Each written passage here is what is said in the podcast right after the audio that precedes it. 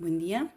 Hoy es sábado 4 de diciembre y este es el resumen semanal de la relación binacional de Estados Unidos y México.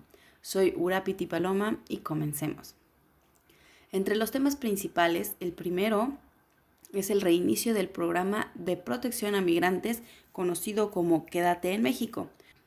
Después de que la Corte Suprema de Estados Unidos decidió que se retome este programa creado en la administración Trump, se comenzó a trabajar con las autoridades mexicanas, quienes han manifestado que es necesario que se tomen acciones para evitar situaciones de riesgo y tener una atención humanitaria a los migrantes, por lo que México pidió mejoras significativas, como acceso a abogados, ya que anteriormente solo el 1% de los migrantes tenía acceso a esto. También pidió agilizar los tiempos de espera, y garantizar un acceso a la atención médica y a las vacunas anti-COVID-19. Además, pidió que se exima de este a menores no acompañados, a mujeres embarazadas, a personas con enfermedades físicas o mentales, así como a mayores de edad y miembros de la comunidad LGBTQ, así como a indígenas. México pidió a Estados Unidos también que se tome en consideración la capacidad de la Agencia Migratoria Mexicana para proporcionar apoyo adecuado a los migrantes, así como las condiciones de seguridad a nivel local. A lo que el 2 de diciembre el Departamento de Seguridad Nacional de Estados Unidos anuncia que a partir del lunes 6 de diciembre se retomará el protocolo migratorio será en siete puntos la salida de los migrantes. San Diego, Calexico, Nogales, El Paso, Eagle Pass, Laredo y Brownsville. Al respecto,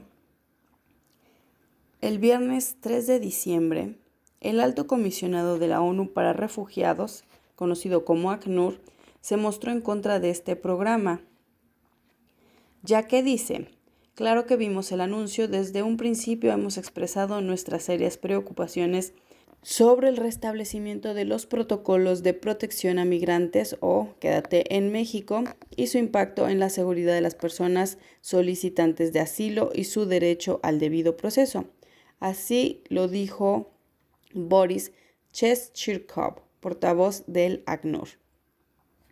El anuncio de los ajustes a esta política que hemos visto no son suficientes para abordar nuestras preocupaciones fundamentales. Nunca hemos estado vinculados en la implementación de los protocolos de protección al migrante y no apoyaremos el restablecimiento de esta política, remarcaba el ACNUR. En otro tema, el miércoles primero de diciembre se dio a conocer en un comunicado conjunto que tanto México como Estados Unidos comenzarán a trabajar en un programa para atender las causas raíz de la migración.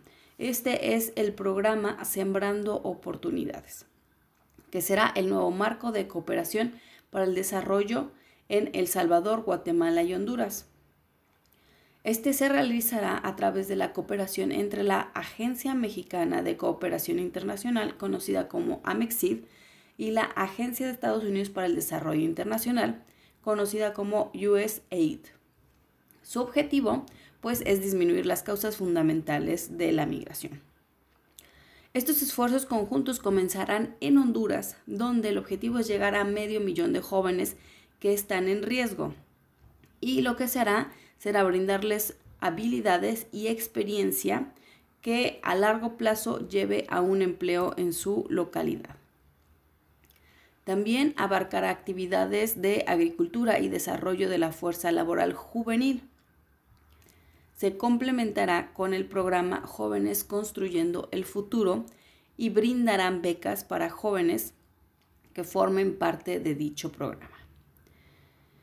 En El Salvador, la asistencia se llevará a cabo a través del programa Becas para Oportunidades Educativas financiadas por la USAID, quien también planea fortalecer la asociación institucional con Amexid en el marco de Sembrando Oportunidades, compartiendo materiales y mejores prácticas, así como estableciendo una agenda coordinada de investigación y aprendizaje que incluirá un análisis riguroso para informar sobre los programas que buscan atender las causas estructurales de la migración y desarrollan pautas para diseñar iniciativas conjuntas.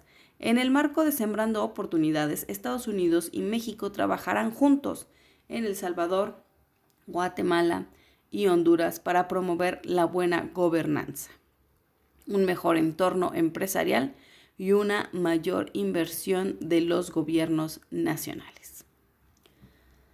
En otro tema, el 30 de noviembre, México ya aceptaba dar las visas a los agentes de la DEA, así lo afirmaba el subsecretario de Estado Todd Robinson ante el Senado de Estados Unidos.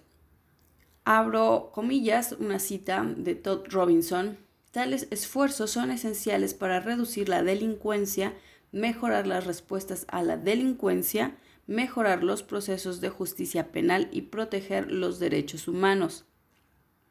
En el marco del Acuerdo Bicentenario de Estados Unidos-México para la Seguridad, la Salud Pública y las Comunidades Seguras, Estados Unidos profundizará su asociación con México para contrarrestar la corrupción mediante el apoyo a la investigación y el enjuiciamiento de funcionarios corruptos y la incautación y decomiso de sus activos ilícitos.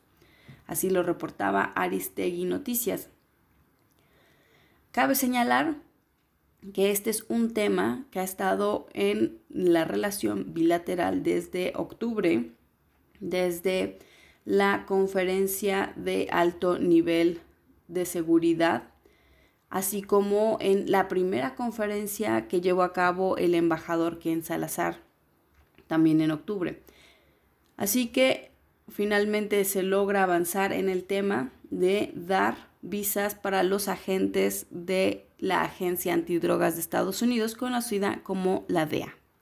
En otro tema, el 2 de diciembre, el Departamento de Estados Unidos anunció una recompensa de hasta 5 millones de dólares a cambio de información que posibilite la detención y o condena de Juan Carlos Valencia González, quien sería un integrante de alto rango del cártel Jalisco Nueva Generación, que es una de las organizaciones que la agencia considera más violentas que operan actualmente en México.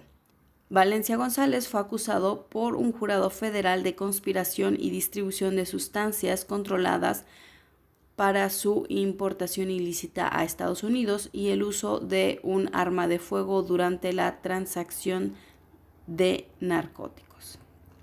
Así que estas son las noticias principales en la relación binacional Estados Unidos-México, avanzando con el programa Quédate en México, con la atención a las causas raíz a través del programa Sembrando Oportunidades y avanzando en seguridad con la entrega de visas para agentes de Estados Unidos en México.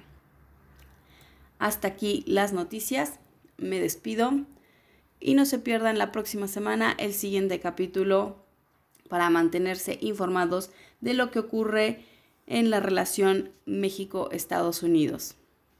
Soy Urapiti Paloma. Adiós.